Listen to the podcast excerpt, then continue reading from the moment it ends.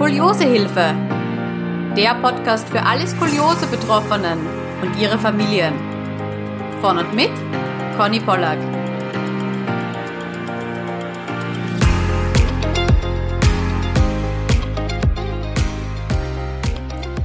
Herzlich willkommen zu einer neuen Skoliosehilfe Podcast Folge. Heute habe ich die Skoliose betroffene Lidwina zu Gast. Herzlich willkommen, Lidwina. Hallihallo. Ja, ich freue mich sehr, dass ich hier dabei sein darf. genau. Ja, ich freue mich, dass du da bist. Vielleicht möchtest du dich gleich ganz kurz vorstellen. Genau. Also ich bin Lidwina, ich bin 20 Jahre alt, komme zwischen Stuttgart und Ulm, so direkt mittendrin aus dem Schwarmländle. Genau, äh, ich bin Studentin und ja, das war's eigentlich auch schon zu mir. ja, okay, dann lass uns gleich reinstarten in deine persönliche Skoliose-Geschichte. Wie hat alles bei dir begonnen? Genau. Also bei mir hat es damals so begonnen, dass der Kinderarzt bei einer U-Untersuchung ähm, festgestellt hat, dass da was nicht passt und das alles, ja, halt sich nicht gut anfühlt. Und der hat uns dann damals weitergeschickt zu einem Orthopäden der dann auch gleichzeitig einen Röntgen eingefertigt hat. Ähm, der hat dann direkt gesehen, da das ist Skoliose, da muss man auf jeden Fall handeln. Also da war ich Gott sei Dank direkt in der, beim richtigen Arzt. Ja, keine Zeit verloren. Einmal jemand, der am Anfang keine Zeit verliert. Ich freue mich. Genau. Äh, der hat dann uns auch gleichzeitig ganz normale Krankengymnastik ähm, verschrieben. Ähm, genau, der hat uns dann aber auch gleichzeitig ähm, nach Stuttgart in eine Klinik verwiesen äh, und überwiesen. Die haben wo, äh, immer einmal im Monat äh, eine Skoliose-Sprechstunde, extra in der Kinderklinik. Ähm, genau, die haben mich dann auch geröntgt und bei denen kam dann raus, dass ich äh, eine rechtskonvexe Thorakalskoliose mit äh, Hauptkrümmung 35 Grad habe. Und der linke lumbale Bogen ähm, war bei 24 Grad schon, also schon relativ weit fortgeschritten. Die haben dann auch direkt einen Korsettbauern dann an diesem Tag noch hinzugezogen. Äh, genau, die haben praktisch mit der Klinik zusammengearbeitet. Das heißt, es war eigentlich ganz gut. Die haben sich dann direkt vorgestellt und dann ging es auch eigentlich Schlag auf Schlag und das erste Korsett war dann direkt da. Wow, boom, okay, wie alt warst du da? Äh, also das war so fünf, vierte, fünfte Klasse, das war 2014, da müsste ich so um die 19 gewesen sein. Genau. Kannst du dich noch erinnern an die Zeit, wie du dich damals gefühlt hast? Ja, also tatsächlich war ich schon immer so ein bisschen so ein Dickkopf und ich habe es dann auch relativ schnell, also schnell in Anführungszeichen, ähm, habe ich dann tatsächlich geschafft, das anzuziehen. Äh, genau, also bei mir hieß es von vornherein 23 Stunden am Tag. Und ich sollte dann immer ein Korsett-Tagebuch führen. Also praktisch ein Notizbuch nehmen und da dann praktisch immer reinschreiben, wie viel ich es getragen habe und äh, wie viele Stunden das dann insgesamt waren. Und das musste ich denen dann auch, im, äh, ich glaube am Anfang, die ersten ein, zwei Male musste ich das denen dann, glaube ich, auch mitbringen. Und dann haben die sich das dann auch mal anguckt. Genau. Okay, das heißt, du hast es dir nicht in den Kopf gesetzt, das Korsett nicht zu tragen, wenn ich das jetzt richtig verstanden ja. habe, sondern du hast dir gedacht, okay, das ist eine Challenge und äh, die Herausforderung nehme ich an. Genau, also so in etwa war das. Und ähm, klar, also der erste Tag, wo man so fährt, ja, Korsett, da denkst du ja auch erstmal, ja, warum ich und äh, wieso, weshalb, warum. Aber ich habe es eigentlich relativ schnell dann akzeptiert und wo ich es dann hatte, fand ich es dann sogar auch einigermaßen cool, wenn man so sagen kann. Also ich fand es jetzt nicht irgendwie störend oder extra scheiße wie viele andere, mhm. sag ich mhm. mal. Mhm. Genau. Kannst du dich noch daran erinnern, ähm, wie es deinen Eltern damit ging oder wie du das als Kind wahrgenommen hast? Oder haben sie irgendetwas Spezifisches gemacht, wo du sagst jetzt im Nachhinein so betrachtet, so hey, das war damals echt cool, das hat mir indirekt geholfen, auch wenn ich es damals vielleicht gar nicht so verstanden habe? Ja, also ich glaube tatsächlich für die war es, glaube auch nicht so eine einfache Zeit damals. Ähm, also ich als Kind habe da nicht so viel mitgekriegt damals, aber ich glaube, so jetzt so im Nachhinein war es echt schon eine schwere Zeit damals für die, weil die ja dann schon auch sehen, das Kind, das leidet da darunter. Äh, ja, aber also, ja, so im Nachhinein, ja, war es, glaube ich, ganz gut, so wie es war und äh, ja, also für mich habe ich da jetzt tatsächlich gar nicht so viel mitbekommen. Mhm. Haben sie dich irgendwie auch motiviert, das Korsett zu tragen, gerade ja, zu Beginn? Schon. Das auf jeden Fall. Also ich weiß auch noch direkt, wo ich das dann hatte, hatten wir damals auch direkt ein Lehrergespräch in der Schule, wo wir dann, ähm, weil ich dann auch immer so ein Thema äh, Korsett in der Schule, wie man das dann umgeht. Und ich hatte da tatsächlich auch echt eine ganz tolle Klassenlehrerin damals, ähm, mit der wir dann auch tatsächlich eigentlich einen relativ guten Weg gefunden haben. Äh, genau, die hatten dann auch ganz viel von sich dann auch gebracht, dass zum Beispiel ein, ein doppelter Büchersatz ich dann zum Beispiel habe und das dann auch in der Schule dann einlassen konnte, dass ich dann nicht so viel tragen musste. Ähm, meine Sportlehrerin, die war auch immer ganz lustig, die meinte, ähm, also die hat es auch dann so mitgekriegt bei mir und dann hat meinte sie immer, ja, im Sport, ich soll ja wirklich nur das machen, was ich auch kann. Und äh, die hat dann auch darauf immer bestanden, dass sie mir dann keine Sportnote gibt, weil sie ja dann gesagt hat, das ist ja dann ungerecht. Ah, okay. Genau, ja. also das war, ja, und irgendwann nach zwei, drei Jahren habe ich dann aber sogar darauf bestanden, dass ich dann eine, eine Note kriege. Also das war, ja, die war immer echt vorsichtig, die Lehrer, und das war dann auch relativ gut so, wie es war. Und ja, also so zusammen haben wir da schon eigentlich einen relativ guten Weg gefunden, dann so im Nachhinein. Mhm. Hast du es der Klasse auch vorgestellt, dein Korsett? Genau, also bei mir, ich habe sogar auch zum Teil offen getragen. Ähm, wow, wirklich. Wow, richtig ja, cool. Oh, also, ich feiere dich gerade, Litwina. Yes! ja, also oft hatte ich dann einfach ein T-Shirt, gerade wenn zum Beispiel kalt war, hatte ich dann einfach das Korsett drüber und dann einfach nochmal eine Wäsche oder so. Und die Wäsche war dann halt immer offen. Also mhm. gesehen hatten wir es mal, also oft, nicht immer, aber oft. Ähm, ganz lustig waren dann immer die Jungs, die dann immer dagegen hauen wollten. Und dann war es dann auch so lustig. Dann hatten wir, hatte ich welche in der Klasse, die dann immer meinten zu den Jungs, ja, jetzt hau doch mal drauf, jetzt hau doch mal drauf. Und die Jungs immer so, ja, nee, die hauen doch keine Mädels und so. Und dann irgendwann, was sie es dann gemacht haben, waren sie dann alle voll erschrocken. So, warum ist das jetzt so hart? genau.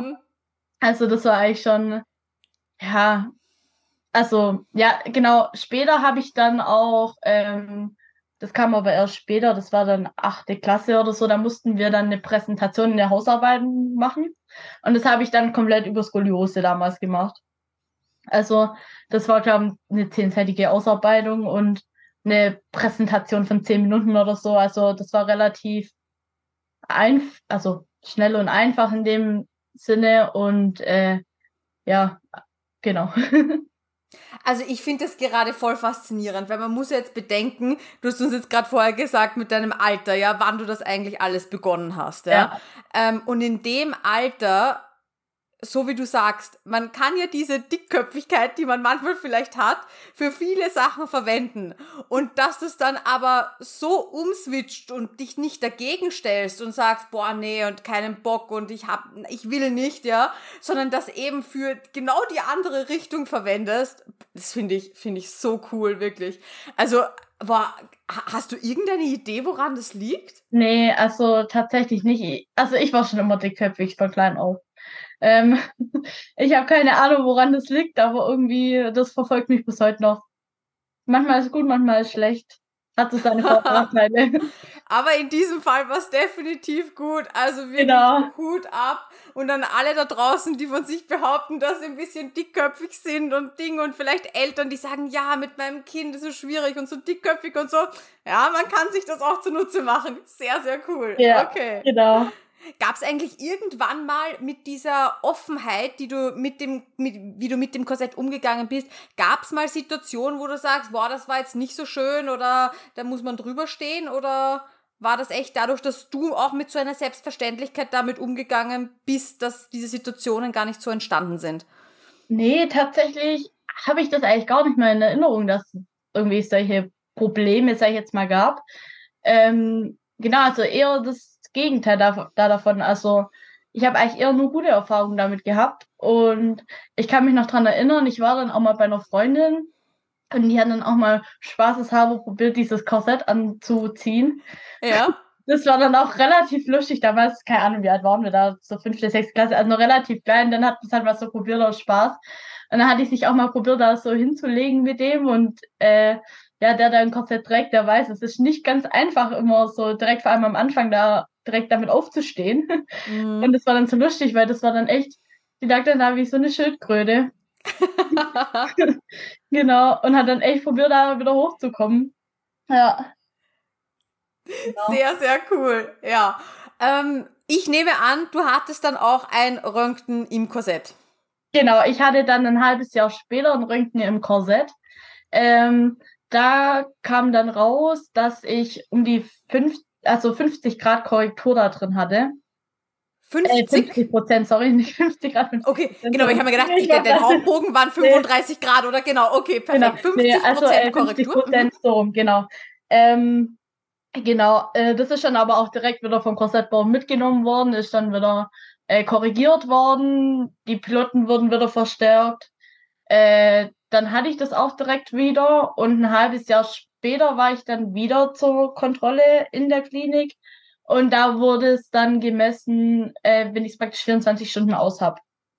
Ah, mhm. Genau, also da ist dann halt geguckt worden, wie hält sich die Skoliose dann. Ähm, und da war es so, dass die praktisch erstmal im Korsett gleich geblieben ist. Und nach dem zweiten Korsett ist es dann immer ein bisschen schlechter geworden. Also dann trotz Korsett. Hat sich dann immer um ein paar Grad verschiebt. Äh, verschoben, genau. So. Ähm, also meinst du jetzt Röntgenbilder im Korsett oder außerhalb des Korsetts? Außerhalb vom Korsett, genau. Also im Korsett hatte ich immer, also eigentlich so gut wie immer eine Korrektur von um die 50 Prozent. Mhm. Ja. Und du konntest es aber quasi außerhalb des Korsetts damals noch nicht stabilisieren, diese Korrektur, sage ich mal. Nee, das war, also ich habe, damals war ich so, also ich war echt sportlich und wir haben damals auch alles möglich gemacht. Also ich hatte dann auch Krankengymnastik nach Schrot dann irgendwann. Äh, da haben wir dann echt eine tolle ähm, Physio gefunden. Und dann, ähm, genau, also ich habe echt viel Sport gemacht, aber irgendwie, irgendwann kam da auch noch Osteopathie dazu, habe ich dann mal ausprobiert das ich bis heute noch mache. Das hat mir echt gut getan, aber ich konnte nie diese Gradzahl heben. Also praktisch stabilisieren. Das mhm. hat sich immer wieder um die Jahre immer um ein paar Grad verschlechtert. Und dann hatte ich nachher im Endeffekt fünf Korsetts. Ähm, genau, dann Ende 15, 2000, ja, da war ich Ende 15. Da war es dann so, dass dann bei mir äh, dann das Gespräch war, wie viel ich denn überhaupt noch wachse. Also ähm, da kam dann raus, dass ich gar nicht mehr so viel wachs. Ähm, da wurde dann auch die Handleicht, äh, wie heißt denn das, diese äh, Handwurzel ähm, Genau, um zu gucken, wie die, wie das sich verwachsen hat. Und dann kam bei mir raus, dass ich eigentlich so gut wie nicht mehr wachse und ein Korsett in dem Sinne gar keinen Sinn mehr macht. Genau, das ist bei mir schon relativ früh dann rausgekommen, also so Mitte 15, äh, weil ich dann, äh, bei mir ist dann praktisch ein sogenanntes Ulrich-Turner-Syndrom diagnostiziert worden. Das heißt, Was ist das? Genau, also das ist praktisch, jede Frau hat ja äh, sozusagen zwei X-Chromosome. Mhm. Ähm, und es ist praktisch bei mir oder halt bei den Betroffenen ist es so, dass sich praktisch ein Teil von einem X-Chromosom sich ähm, entweder von Anfang an praktisch sozusagen kaputt oder halt defekt ist, es nicht mehr so arbeitet, oder äh, dass es sich dann praktisch über die Jahre ähm, immer weiter beschä also beschädigt wird, dass es dann praktisch im Laufe der Jahre immer weniger an Funktionen übernimmt. Mhm. Genau. Ähm, das ist so, dass es circa eins von 2500 Neugeborenen hat. Und circa 98 bis 99 Prozent davon sterben schon während der Schwangerschaft, bei denen das äh, bekannt ist, genau. Was hat das für Auswirkungen in deinem also, Leben? Also genau, also das ist halt so, dass das halt ganz viele Symptome mit sich bringt.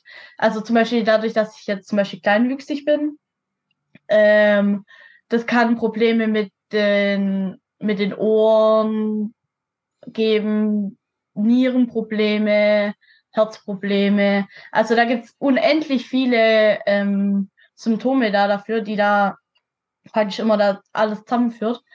Und genau, bei mir ist es halt so, dass ich kleinwüchsig bin dadurch. Das ist aber bei mir erst relativ spät festgestellt worden, weil ich, ich sage jetzt mal, dafür relativ groß bin.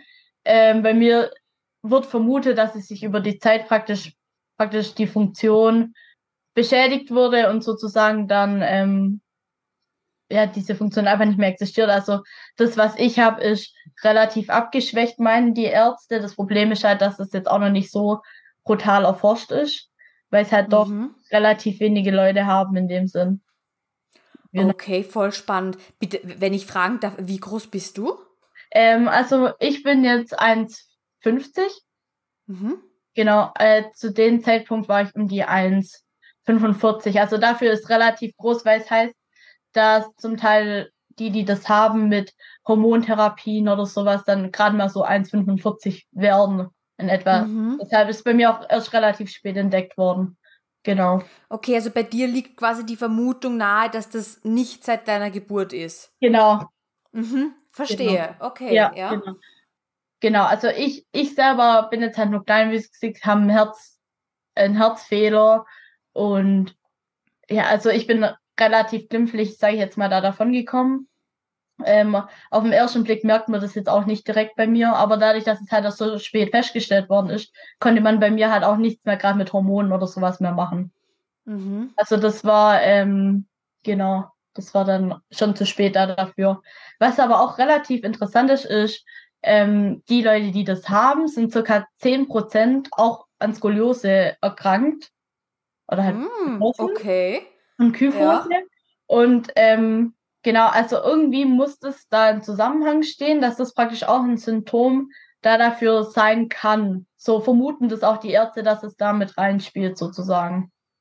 Ich wollte gerade sagen, weil, ähm, also, wie, sehr, sehr viele Personen haben ja eine skoliotische Fehlhaltung. Das sind ja. wir ja bei circa 50 Prozent der, der Weltbevölkerung hat eine skoliosische Fehlhaltung. Aber die, die wirklich mit Skoliose diagnostiziert sind, sprich ein Röntgenbild und ähm, einen Kopfwinkel von, von über 10 Grad, sind ja deutlich, deutlich weniger.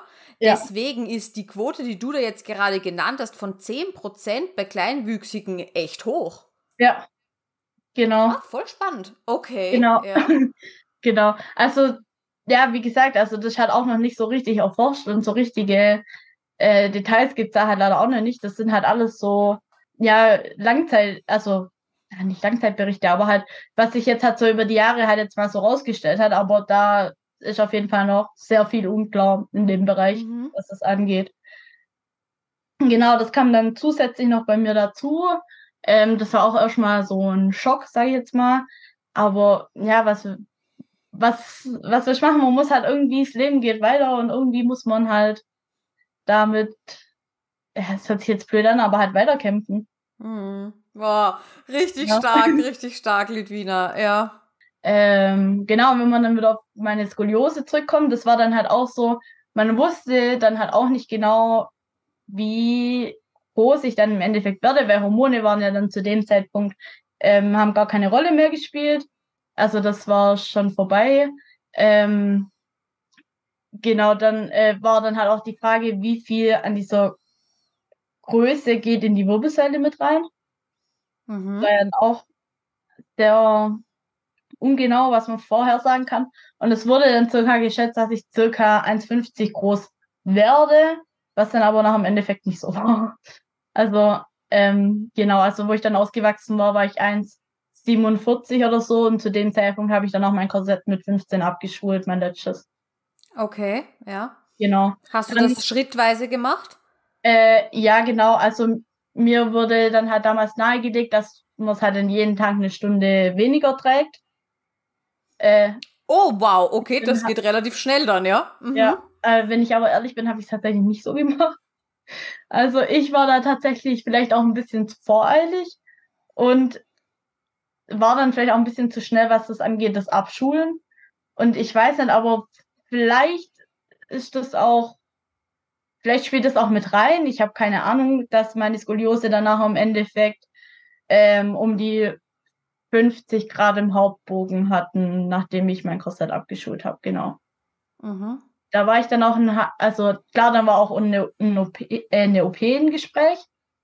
Ich habe mich aber damals gegen die OP entschieden äh, das hatte dann die Gründe, weil ich halt dann zu dem Zeitpunkt gerade einen Schulabschluss gemacht habe. Und dann, ja, irgendwie hatte ich halt auch ehrlich gesagt echt Angst da davor. Und ich bin dann auf den Schluss gekommen mit meinen Eltern, dass ich mich erstmal nicht operieren lasse. Genau, das mhm. ist mir leider noch, noch zum Verhängnis geworden, weil, äh, also genau 2019 hatte ich dann mein letztes Korsett. Ein halbes Jahr später war ich dann nochmal ähm, zu ja, sozusagen Abschlussröntgen nochmal in der Klinik, wo dann auch die 50 Grad rauskamen. Da hat der Oberarzt schon darauf bestanden, sage ich jetzt mal mehr oder weniger, ja, OP, andere Möglichkeit gibt's nicht mehr. Aber in dem Zeitpunkt war ich halt auch so sportlich und habe mich da so gut gefühlt, dass für mich einfach gar keine OP praktisch in Betracht kam. Ich wollte dich gerade fragen, nämlich genau, was haben denn deine Schmerzen gemacht oder wie hast du dich denn gefühlt? Weil das ist ja auch oft ein ganz großer Punkt, ähm, wo eben gerade ausgewachsene oder fast ausgewachsene Skolis dann überlegen und sagen, ja, aber warum? Ich fühle mich doch super, ich fühle mich gut, ja. habe keine Schmerzen, warum soll ich mich jetzt operieren lassen?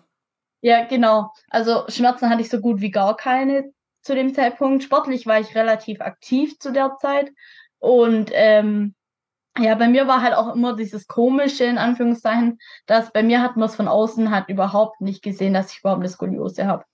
Also, okay, also hattest mein, du ganz wenig Rotation, oder wie? Genau, ich hatte ganz wenig mhm. Rotation und äh, damals sogar auch mein Korsettbauer und die Ärzte, die haben, meine Physio, die haben alle gesagt, wenn man es nicht weiß, würde man das nie im Leben von außen sehen. Mhm. Und das hat halt auch noch so ein bisschen was mit reingespielt hat und dann habe ich auch mit meiner Physio und mit meinem Korsettbauer dann auch nochmal geredet. Äh, ja, die sagen alle, ja, überlegst du gut, sie würden es aber jetzt in dem, also so wie es mir geht, würden sie es jetzt auch, also sie dürfen ja keine eindeutige Meinung sagen, aber sie denn, wenn sie darauf tendieren würden, auch eher weniger operieren. Mhm. Genau, dann kam ja Corona und das ganze Sport wurde weniger und ich habe dann irgendwann habe ich dann nebenher, neben meinem Studium, habe ich dann in der Bäckerei gearbeitet, was dann halt wirklich zehn Stunden am Stück waren und laufen und körperlich relativ anstrengend. Und dann war es so, dass meine Schmerzen immer noch mehr geworden sind. Und dann war es irgendwann so schlecht, dass ich dann wieder nach Stuttgart in diese Klinik gegangen bin.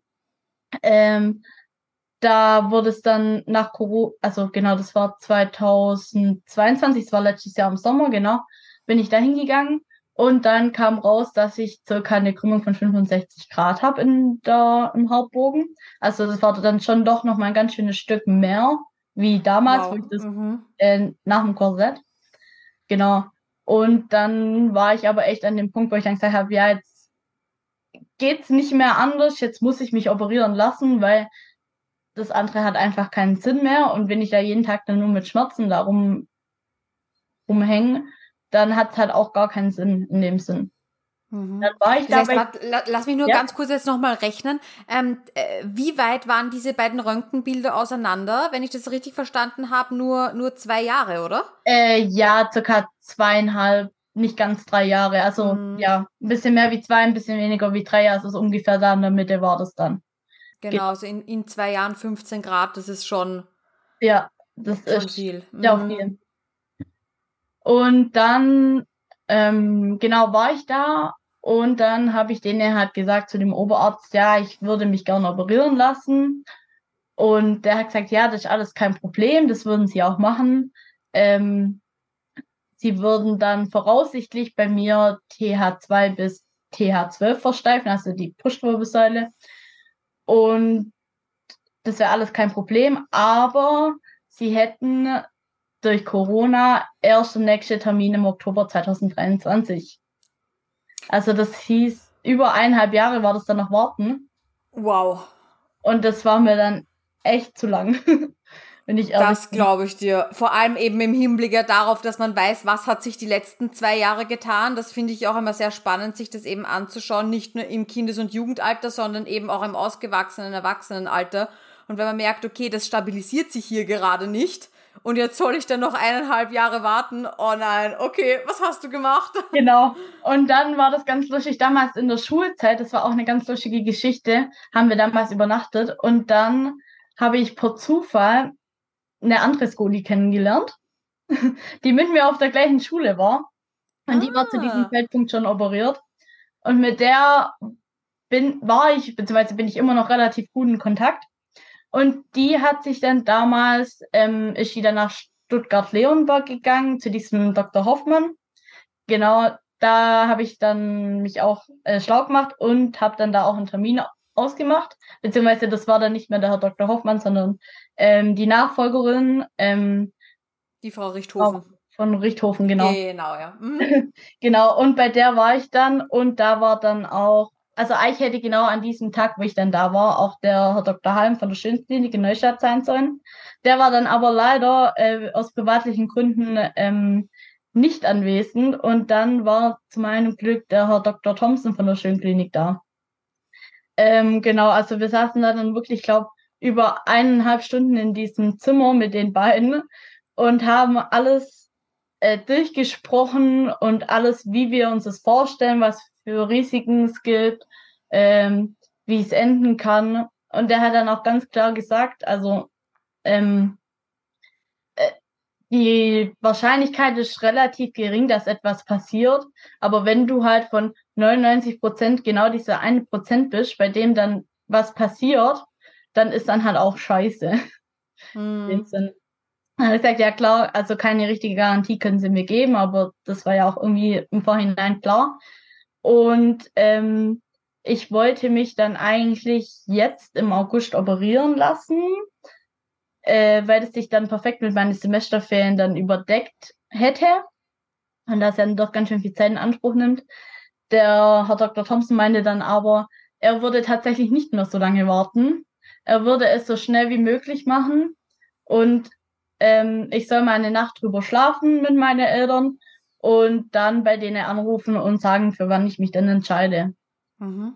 Und dann schlussendlich kam dann raus, dass ich mich für den November letzten Jahres entschieden habe. Also zwischen dem Termin und dem, wo ich bei denen in Leonberg war und der in in der Schönklinik, das waren dann gerade mal zwei Monate da dazwischen. Mhm, mh. Also die haben echt schnell gehandelt, vermutlich genau. auch aus den Gründen, die wir eh gerade schon besprochen haben, ähm, dass ja da eine gewisse Progredienz einfach da ist. Also boah, finde ich auch mega, dass er ähm, dich nicht gedrängt hat, dir die Möglichkeit ja. gegeben hat, natürlich ähm, dich zu entscheiden und in dich zu gehen, aber trotzdem gesagt hat, hey, überleg dir, ob du wirklich so lange warten willst. Mhm.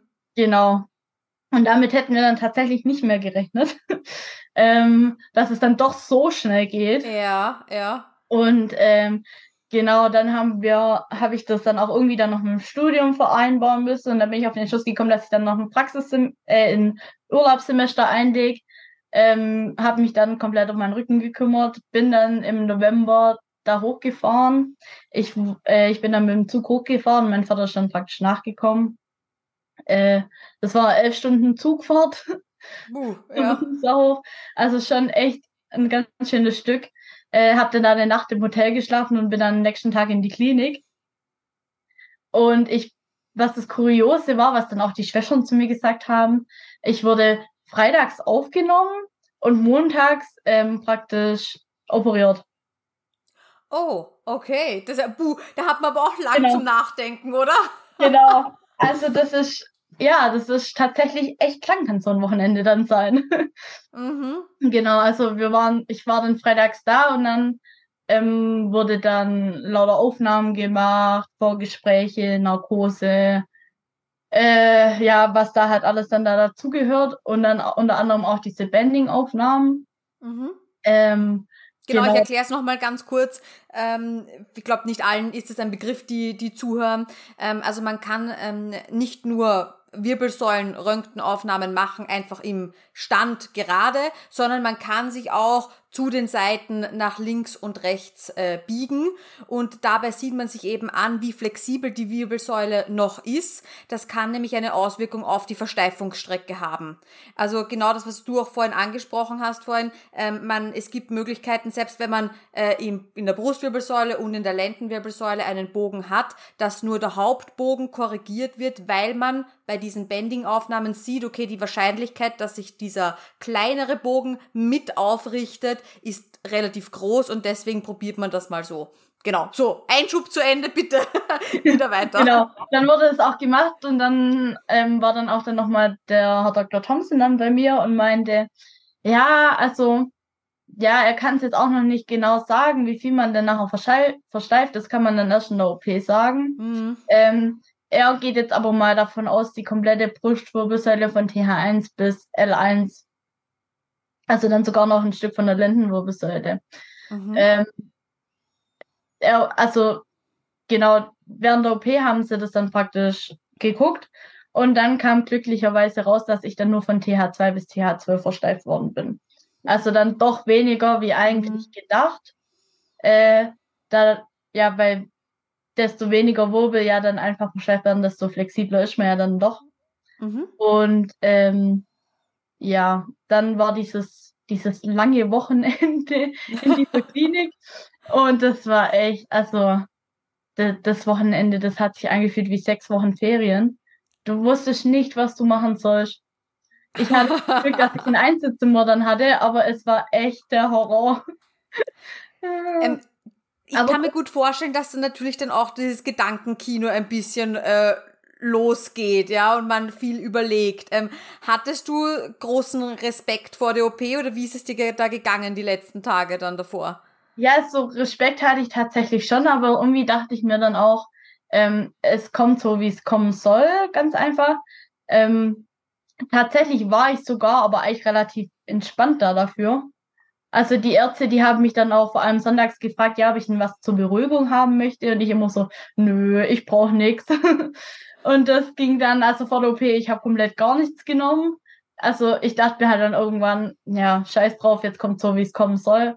Und entweder wird's was oder halt nicht. Mhm. Und dann bin ich morgens um 6 Uhr geweckt worden und dann direkt in OP geschoben worden. Und dann bin ich wieder wach geworden auf der Intensivstation. Ähm, genau, weil es muss ja 24 Stunden bewacht oder zumindest die Nacht über bewacht werden. Ähm, und da bin ich dann aufgewacht und dachte erstmal so, geil, ich habe gar keine Schmerzen mehr. Mhm. Nach und nach kamen dann so leichte Schmerzen, die sich dann angefühlt haben wie Muskelkater. Und ich dachte mir so, geil, wenn das nur diese Schmerzen sind, dann ist ja richtig toll. ja, das hat sich dann leider nicht so herausgestellt. Ich dann über die Zeit ist dann leider immer etwas schlimmer geworden. Und die Nacht, die war dann echt der Horror. Ich lag auf dieser Intensivstation mit drei anderen Leuten, unter anderem zwei ältere Männer, die die ganze Nacht komplett durchgeschnaucht haben. Oh nein. genau, und dann war auch noch äh, ein Mädchen da. Ich weiß nicht, wie alt die war, aber die muss wohl auch so wie ich, vielleicht ein bisschen älter gewesen sein. Die hatte auch was an der Wirbelsäule und bei der lag dann der Schmerzkatheter falsch drin. Mm, okay. Und die hatte die Schmerzen ihres Todes. Und bis das dann rauskam, war das echt der Horror. Da kam alle zwei Minuten eine Schwester rein und das war und Ärzte und das war also zum Schlafen war da gar nicht zu denken in dieser Nacht. Und so eine Nacht fühlt sich ja dann auch irrsinnig lang an. Ja, also so wie das Wochenende, was du vorhin gerade auch angesprochen hast, das ist unfassbar. Also ich, ich, ich merke das nur bei mir selber. Ich bin Gott sei Dank, ich schlafe immer wie ein Stein, sage ich ja. Aber es gibt diese ein, zwei Nächte im Jahr, wo ich nicht einschlafen kann. Das ist der Horror, ja. Und man schaut alle paar Minuten auf die Uhr und da ist es ja nochmal, weil du bist ja in einer ungewohnten Umgebung auf der Intensivstation, ständig ist was und die Zeit vergeht einfach nicht. Ja. Oh. Ja, das war, das war echt das Schlimme. Und dann ähm, kannst du dich ja auch nicht gescheit drehen oder wenden. Du bist ja, du liegst halt einfach gerade da und kannst nicht wirklich viel machen. Und dann guckst du einfach nur in der Luft rum und dann geht die Nacht ewig. Mhm. genau. Und dann am nächsten Tag bin ich dann Gott, Gott sei Dank auf, die, auf mein Zimmer wieder gekommen. Und dann hatte ich aber das Problem, dass sich meine Beine so pelzig angefühlt haben. Und dann sind natürlich bei denen alle Alarmglocken angegangen, weil das ist ja kein gutes Zeichen, weil nicht, dass da nachher was ist, im schlimmsten Fall, dass dann nachher zur Lähmung oder sonst irgendwas kommen kann. Äh, Gott sei Dank hat sich das dann über ein paar Stunden dann wieder gegeben und das war dann Gott sei Dank auch nichts Schlimmes, aber das war echt so kurz ein richtiger Schockmoment. Mhm. Ja, und dann war ich auf meinem Zimmer und dann ja, ging dieses, dieses Liegen, das war für mich diese Horror. Also diese drei, vier Tage, wo du komplett nur liegst, weil du nichts machen kannst, das war schlimm. Ich konnte mich nicht drehen, ich konnte nicht, die, die Rücken am Schmerzen waren in dem Sinn gar nicht so schlimm, fand ich. Aber dieses Liegen, ich konnte nicht mehr liegen. Das war das Schlimmste für mich. Mhm. Und ich mhm. war froh, wenn dann ein Pfleger oder ein Physio reinkam, dass ich dann endlich mal aufstehen konnte. Und bis ich dann mal allein aufstehen konnte, das war echt, also ich war froh, wenn ich stand. Mhm. Gott sei Dank ging das dann aber relativ schnell bei mir. Also am ersten Tag stand ich, stande ich äh, mit Hilfe von den äh, von zwei Physios und nach dem dritten Tag konnte ich mit diesem Gehwagen wieder laufen, Gott sei Dank. Und dann bin ich da echt nachts auch zum Teil rumgegeischt dort in der Klinik. Gott sei Dank hat es da keinen wirklich interessiert, dass ich da nachts rumgelaufen bin. Aber das war echt, ich wüsste sonst nicht, wie ich diese Nächte da überlegt, überlebt hätte. Genau, also das war echt, ja, schwierig. Sehr gut. Das heißt, das heißt, viel Bewegung gemacht, die Gegend erkundet. Ja, genau. Andere und, Stationen besucht. Ja, so, so in etwa war das dann. Gott sei Dank ist die Klinik nicht ganz so groß. ähm, ja, und dann, voilà, und dann, ähm, ja, als ich dann erstmal wieder stehen konnte und mich wieder waschen konnte, das war einfach, das war einfach ein Traum. das war wirklich schön und man lernt es dann mal so richtig so wertzuschätzen eigentlich. genau. Und dann nach dem dritten Tag oder so meinten die dann, ja, jetzt gehen wir mal duschen. Dann bin ich aufgestanden, bin dann mit denen dann ins Bad gegangen. Und dann hieß es, ja, jetzt dusch dich einfach mal, wenn was ist, dann klingelst. Ähm, wir kommen dann wieder so in zehn Minuten rum. Okay, gut. Und dann war ich erstmal auf mich allein gestellt. Und das war dann echt eine Challenge, da zu duschen. äh, ja, also, aber das ging dann tatsächlich, es hat zwar seine Zeit gedauert, aber es hat funktioniert. Und dann war ich aber aus dieser Dusche draußen, habe mich gerade angezogen und ich habe total gemerkt, wie mein Kreislauf zusammengesackt ist. Mhm. Äh, das war dann nicht nur einmal beim Duschen, sondern dann auch danach, die nächsten zwei, drei Tage war das dann genau das gleiche Problem. Immer, sobald ich aus dieser Dusche rauskam, hat mir kompletter Kreislauf zusammengeklappt. Weil sobald ich aber aufgestanden bin oder so, da hat mir nie den Kreislauf zusammengesackt. Mhm. Also das war ganz komisch die Schwestern, die wussten dann auch nicht wirklich, woher das kommt. Die haben zwar vermutet, dass es vielleicht durch diese Wärme in der Dusche oder so kam, aber das hat sich dann auch Gott sei Dank gelegt. Und dann, genau, das war dann auch ein Sonntag, da bin ich dann das, das war dann so vier Tage, glaube ich, post-OP. Nee, vier, fünf, fünf oder sechster Tag nach der OP war das dann.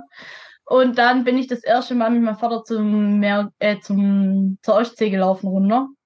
Und das war, also wir sind da, glaube wirklich ne, über eine halbe Stunde diese 500 Meter gelaufen. Aber das war so schön, mal was anderes zu sehen. Und es hat ewig gedauert, aber das war wunderschön in dem Zeitraum. Das war echt der Knaller. Und dann, genau, bin ich dann neun Tage in etwa, danach bin ich dann entlassen worden. Wann um, hast du, da muss ich ganz kurz fragen, ja. wann hast du, ähm, hast du dann irgendwann auch noch ein Röntgenbild gemacht, nehme ich an, danach? Genau. Also wie, wie viel Korrektur hattest du oder wie wird deine Wirbelsäule ausgesehen? Genau. Also ich hatte ja davor, hatte ich um die 65 Grad im Hauptbogen. Ähm, dies war dann nach der OP bei 22 Grad. Und meine Lendenwirbelsäule, die ist, die war am Schluss bei, lass mich kurz nachgucken, äh, bei 14 Grad.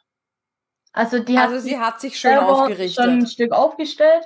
Und dann beim, äh, ein halbes Jahr später beim Kontrolltermin hat sich dann herausgestellt, dass sie dann auch nochmal ein Stück gerader sich aufgestellt hat. Also da hatte ich dann echt Glück und die Ärzte hatten echt recht mit ihrer Entscheidung. Mhm. Genau, und dann, genau, dann bin ich von der Klinik dann heimgekommen. Die Autofahrt, die ging tatsächlich sogar relativ gut. Also wir hatten echt Kissen, Decken, alles dabei, haben alles komplett ausgepolstert, einen verstellbaren Sitz, der war echt Lebensretter. ähm, genau, dann war ich daheim und dann war ich erstmal, äh, genau, also daheim, da war dann auch nicht viel, da waren auch nur rumliegen. Eigentlich größtenteils, weil wirklich viel konnten wir ja nicht machen. Meine Mutter hat mich dann gezwungen, dass ich jeden Tag dann immer ein Stück mehr mal draußen laufe, dass ich wenigstens mhm. rauskomme. ähm, genau, also diese, die Zeit, ja, ich bin echt viel rumgelegen erstmal. Und dann ging Krankengymnastik los und die Nachversorgung beim Hausarzt. Die beim Hausarzt waren erstmal so, oh, voll die Riesennarbe. Mhm, ja. Ähm, ja, aber Gott sei Dank ging das dann relativ gut. Also ich bin dann, glaube alle zwei Tage zum Hausarzt gegangen. Die haben mir dann den Verband gewechselt.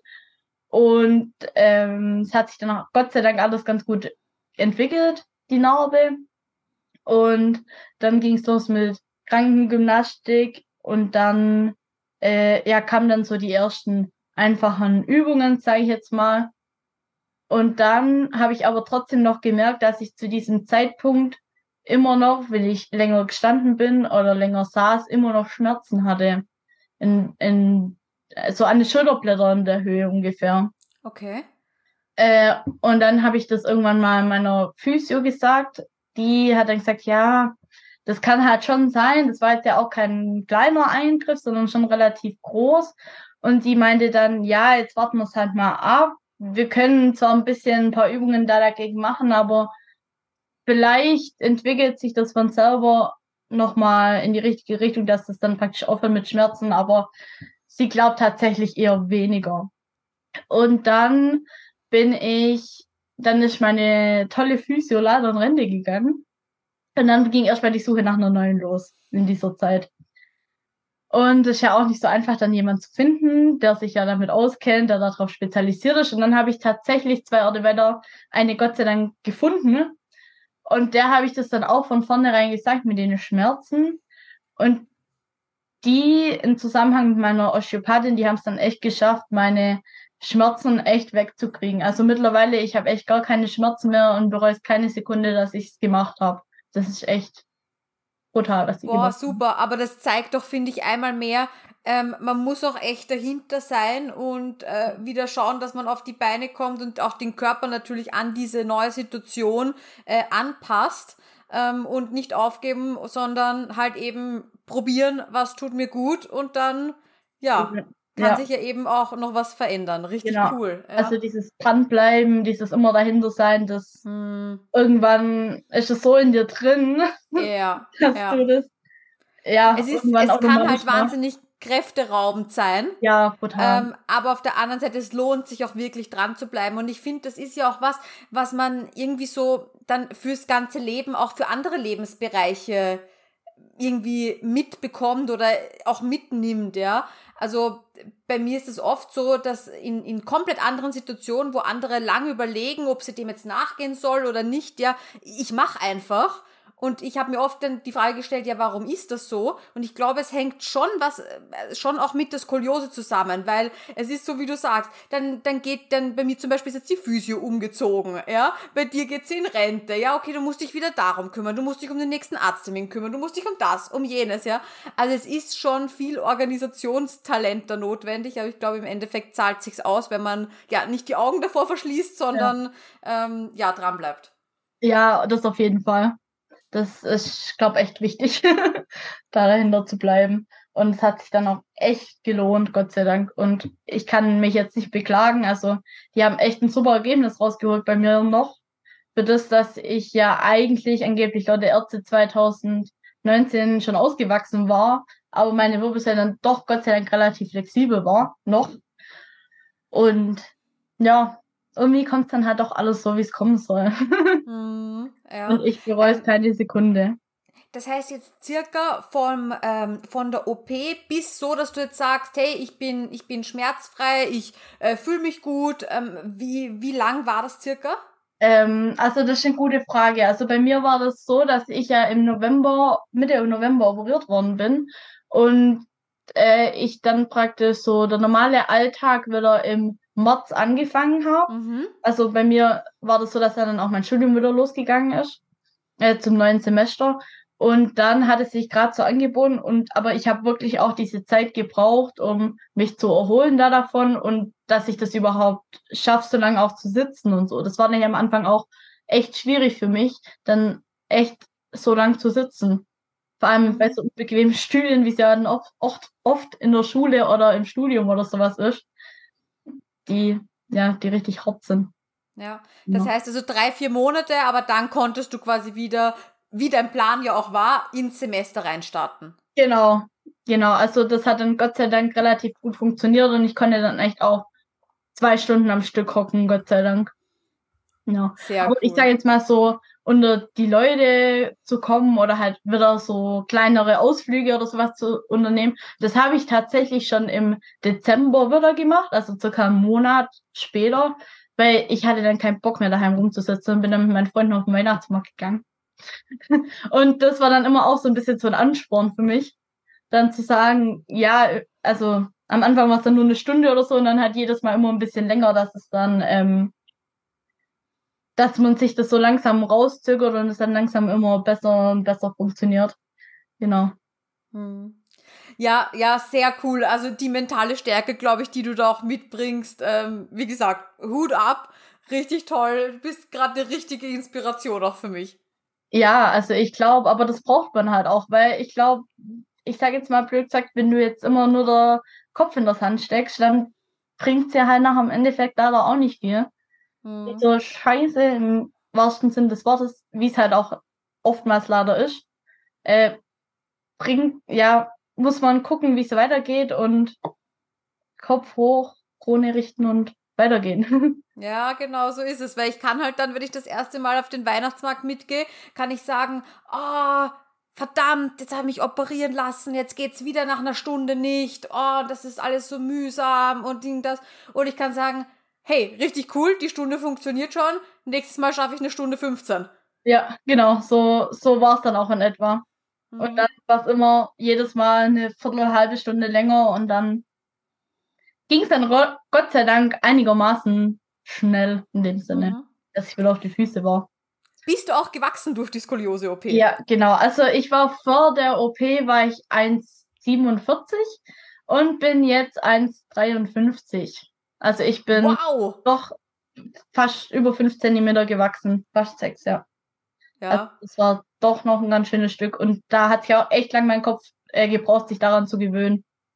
Das war. Weil es ist alles anders, oder? Weil das, das berichten viele Skoliose-Betroffenen einfach. Ja. Also du bist an, du stehst anders im Raum und deine Augen sind natürlich auf einer ganz anderen Höhe dann. Ja, ja genau. Das war auch ganz lustig, da, ähm, wo das erste Mal dann die Physios kamen und mich dann hingestellt haben nach der OP, hat mein Vater ähm, meiner Mutter ein Bild geschickt, wie ich da dann stehe und meine Mutter so, Hilfe, die sieht jetzt voll riesig aus. und dann, äh, ja, und dann irgendwann haben wir dann mal der Pfleger gefragt, ob der mich eigentlich mal messen könnte.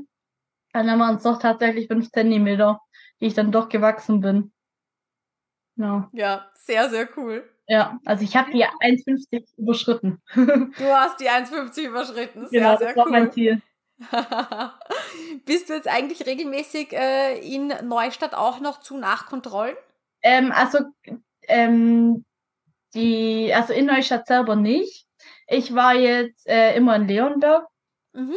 Ähm, die übernimmt jetzt die Nachversorgung, Gott sei Dank. Ähm, da war ich jetzt dann noch einmal ein halbes Jahr später.